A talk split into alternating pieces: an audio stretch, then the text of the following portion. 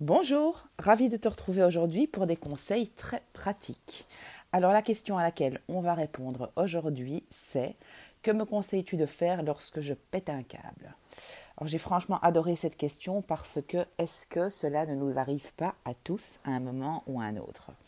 Et donc finalement on se retrouve à subir ces moments alors qu'en fait on pourrait s'en servir de manière extrêmement constructive. Mais ça, on le verra à la fin. Avant tout, on va explorer des pratiques pour, au moment de la crise, s'en sortir. Alors, est-ce qu'on ne connaît pas tous ces moments où on est envahi par un tourbillon interne, une vague d'émotions et de pensées?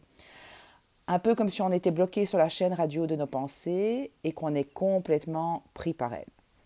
On peut reconnaître ces moments parce que dans la vie, c'est par exemple, on est en train de se mater un film et euh, nos yeux n'ont pas quitté l'écran et à un moment, on ne sait absolument plus où on en est.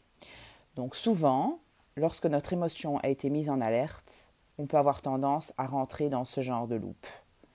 Donc ce qui se passe à ce moment-là, c'est que l'émotion se nourrit inconsciemment de nos souvenirs pour donner un sens à notre ressenti et trouver quoi faire. Et on sent bien que cela ne nous fait pas du bien. Donc ce ne sont pas des pensées posées et constructives, mais c'est plus comme un déversement de phrases qui tournent en rond. Donc ces pensées amplifient nos émotions et généralement pas dans le bon sens. Alors que dans un processus normal et habituel, la pensée est dans la réflexion, dans l'état actuel, la pensée est sous l'influence d'un tourbillon d'émotions. Donc quand tu es dans cet état-là, et si on dessine l'amplitude de tes pensées sur un graphe, on perçoit que la courbe est tout d'un coup montée en crescendo. On peut dire qu'elle est comme montée d'une octave sur le curseur d'un ampli, donc on serait clairement dans le rouge. Donc rester dans cet état, c'est malsain. On ne fait qu'augmenter la pression et on ne se fait pas du bien. Alors, la question qui se pose, c'est que faire? Donc, ce qui se passe, c'est que dans cet état-là, nos deux corps sont affectés, donc et le corps physique et le corps mental ou émotionnel. Donc, la bonne nouvelle, c'est qu'on peut s'occuper soit de l'un, soit de l'autre, parce que l'un et l'autre s'influencent l'un l'autre. Évidemment, on peut aussi s'occuper des deux. Donc, pardon, pour le corps physique, il faut faire circuler. Donc les émotions provoquent une variation chimique dans notre corps et bouger permet de réoxygéner et d'extérioriser. Donc ceci est extrêmement important car nos énergies s'inscrivent dans notre corps et si on les laisse s'installer, elles finissent par faire des dégâts. Donc sous pression émotionnelle, on tend nos muscles en empêchant la circulation naturelle de notre corps de se faire.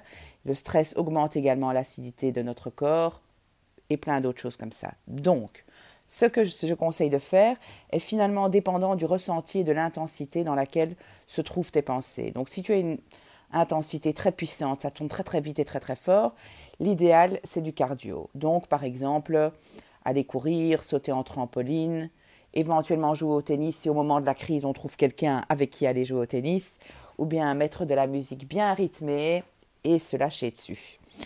Si par contre le ressenti des pensées ressemble plus par exemple au tchouk-tchouk d'un train, donc c'est plus calme, alors ce que je conseille c'est par exemple d'aller se promener ou par exemple de chanter.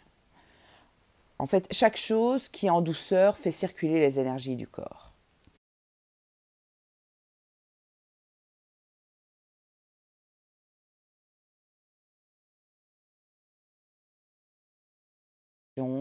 Et c'est la manière afin de pouvoir permettre à cette bobine de pensée qui tourne sur elle-même d'enfin se dérouler.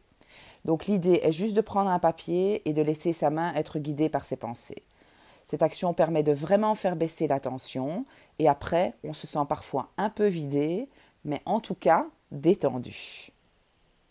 Donc cela ne signifie pas que les pensées ne vont pas revenir, mais elles reviendront autrement. Donc en conclusion, ces vagues d'émotions sont appelées des vagues, car c'est ce qu'elles sont. Donc elles viennent parfois de très loin, mais si on leur offre un espace pour se libérer et libérer leurs énergies, elles se calment.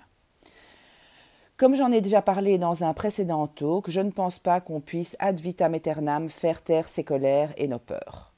Nos émotions négatives finissent par créer des marques profondes, des dégâts, comme la dépression ou les maladies. Mais la bonne nouvelle, c'est que ces pétages de câbles, au fond, c'est du pain béni pour nous, car ils nous permettent de mettre à jour le reflet des souffrances de notre âme. et de ce qu'on traîne avec nous, donc au jour le jour. Et c'est grâce à elles qu'on peut finir par se comprendre et se libérer. Donc bientôt, je, ferai une série de podcasts sur l'écriture thérapeutique pour te montrer comment tu peux exploiter au mieux tes écrits. Mais j'ai déjà fait un podcast sur les pensées et je t'invite à l'écouter. Tu en auras un accès direct à la fin de la vidéo si tu es en train de regarder sur YouTube et si tu es sur Facebook, je te mettrai un lien quelque part. Voilà, donc si tu as aimé ce que tu as entendu, je t'invite à me le faire savoir en me faisant un like. Si tu penses que cela peut aider quelqu'un d'autre, alors je t'invite à partager. Et tu trouveras plein d'autres podcasts donc sur ma page Facebook et je t'invite à m'y rejoindre. Tu la trouveras sous le nom de Enfin vivre en un mot. Sur ce, je te dis à très bientôt.